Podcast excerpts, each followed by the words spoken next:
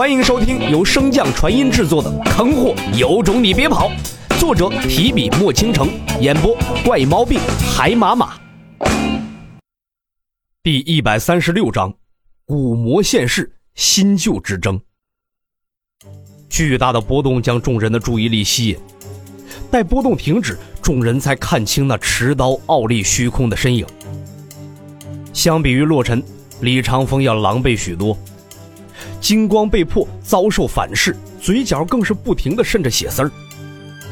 将体内侵入的魔气排出，李长风沉声开口：“这小子的魔气很怪，你们多加小心。”话音刚落，老姚便提醒道：“他可能是被魔刀控制，你将那魔刀封印了，他应该就能醒了。”不提这茬还好，一说起魔刀，李长风那个气就不打一处来呀。你快闭嘴吧！如果不是你闲的把这刀带来，哪有这么多事儿啊？老姚自知理亏，便也没有反驳，继续埋头治疗穆清雪。现在让他暂时清醒，唤醒洛尘才是最有效的办法。运灵分院院长冯婉欣护在老姚和穆清雪的一侧，撑起了一道结界。恐惧，彷徨。这种美妙的气息，我好久没有闻到了。嘶哑的声音缓缓响起，洛尘望着众人，眼中透着贪婪与兴奋。李长风喝道：“以静心咒控制好自己的情绪，否则只会壮大他。”李长风话音刚落，洛尘的身影便从众人的视野中消失。这个身体可真够强的。原是老儿，等我吞噬掉这些碎片大陆，便是你的生死之时。刺耳的笑声自四面八方响起，这时众人才认清了这个被忽视的世子究竟是何等的天才。空间灵根，那可是无上的存在，众人对他的了解仅限于典籍之上的只言片语的记载，如今。空间灵根的拥有者便活生生的出现在他们面前，不过这并不是什么好事就对了。不等众人多想，天地间风云突变，浓郁的魔气不断的弥散而出。小李长风的提醒尚未来得及说完，一位长老便在不觉中被一分为二。众人后知后觉地转头看向那死相惨烈的长老，心中更是没了底气。空间灵根原来这么强吗？除了李长风之外，几乎所有人心中都有此疑问。嗡，魔刀破空的嗡鸣声音再次传来，一位身着绿袍、以丹炉为法宝的长老几乎毫无反应。眼睁睁看着那突然出现在面前的魔刀刺向他的眉心，李长风抓准机会朝着洛尘攻去，司徒明也瞬间反应过来，丢下一道阵击将众人包裹。刺啦！洛尘轻力一刀将空间撕碎，发出一道刺耳的声音，而那绿袍老者也是满脸呆愣的摸了摸自己的脸。我可以限制主人，你们进攻便可。刚救下绿袍老者的小脑斧留下此言，便消失不见。与此同时，周围的空间如同结冰一般，开始缓慢的凝结。一击未果，洛尘再次隐于空间裂缝之中，使得李长风的攻击落空。虽然小脑斧可以限制洛尘，但是冻结空间对于现在的小脑斧来说还是太过吃力。他能做的也唯有减缓洛尘融入空间裂缝的速度。有了小脑斧的帮助，众人也才有了反应的时间。再加上本就可以察觉到空间波动的李长风和司徒明，一人主防，一人主攻，两相配合之下，使得洛尘数次偷袭不成，反而受伤不轻。进攻不成，洛尘便生出了退却的心思。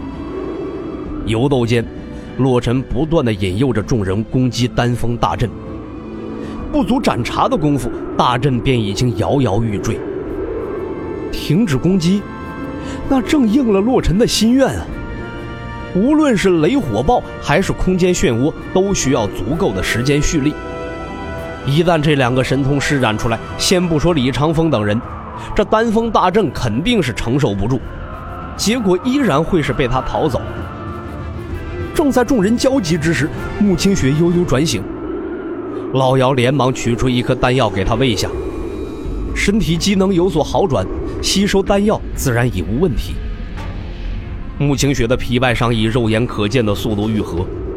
一侧护法的冯婉欣看到这丹药的药效，惊呼道：“这便是六品王丹。”老姚嗯了一声，以表回应，双手依然在不停的抽离着最为精纯的灵力，渡入穆清雪的体内。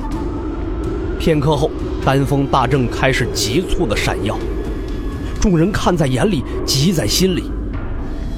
一旦此次无法制服洛尘，任由他逃往外界。用脚都能想到后果。在众人的注视下，丹峰大阵突然裂开，露出了一道口子。洛尘大笑一声，便朝着破碎处冲去。建造此阵的李长风显然比洛尘更清楚这大阵的薄弱之处，早早的便出现在了那碎裂的缺口处。洛尘的空间灵根再次调动，身影一闪而逝。与此同时，小脑斧也跟着消失在了众人的视线中。空间中，洛尘一边飞渡，一边皱眉感知着四周。虽然魔刀中遗存的邪魂生前并没有空间灵根，但是他的境界却要高过斩境之前的李长风，自然对空间之力很是了解。虽然看似毫无异样，但是邪魂总感觉自己似乎是在原地打转。可是，在邪魂的感知中，外界的环境一直在发生着变化。邪魂控制着洛尘驻足，不断放出魔气向周围探去。片刻，被邪魂控制的洛尘暴怒出刀砍向前方，空间应声而裂，露出了小脑斧的身形。原来，之前以为的飞渡虚空都是小脑斧在他必经之处设下的圈套。空间之中无人干预，邪魂自然不会放过这唯一可以限制他空间的灵兽。而在主仆契约的约束下，小脑斧连逃跑的机会都没有，只能静静地待在原地，看着那柄充满了锐利的魔刀向着自己砍来。转眼间，刀锋已到，随着最后一滴眼泪滴落，小脑斧认命般的闭上了眼睛。并没有预想中的疼痛，反而是洛尘停在小脑斧的身前，捂着头惨嚎起来：“你这个杂碎，竟敢与我争身体！哼，你只不过是个伪魔，我才是真正的古魔。你们早就败了，当年你们一人被他屠尽全族，有何颜面再现世间？不尽？笑话！”他只不过是容身化道，将我古魔一族封印了而已。如今封印一松，我族即将再次现世，轮得到你们这群伪魔与我抢肉身？想要这具身体，那便看你有没有这个本事了。古魔做养分，想想就兴奋呐！两道不同的魔影先后傲立虚空。一个是洛尘身后那无脸魔影，另一个则是从未出现过。只见他头生犄角，身负肩铠，长相更是极为怪异，像极了一头大号的变异皮皮虾。一个人形，一个兽状，两者隔空对峙，浓郁的魔气充斥着小脑斧设下的这片封闭空间。许久，两者都未曾出手，一个不耐烦的声音打破僵局。哎，我说，你们到底还打不打？本集播讲完毕，感谢您的收听。如果喜欢，可以点击订阅哦，关注本账号还有更多好听的内容。还不快动动你的手指头！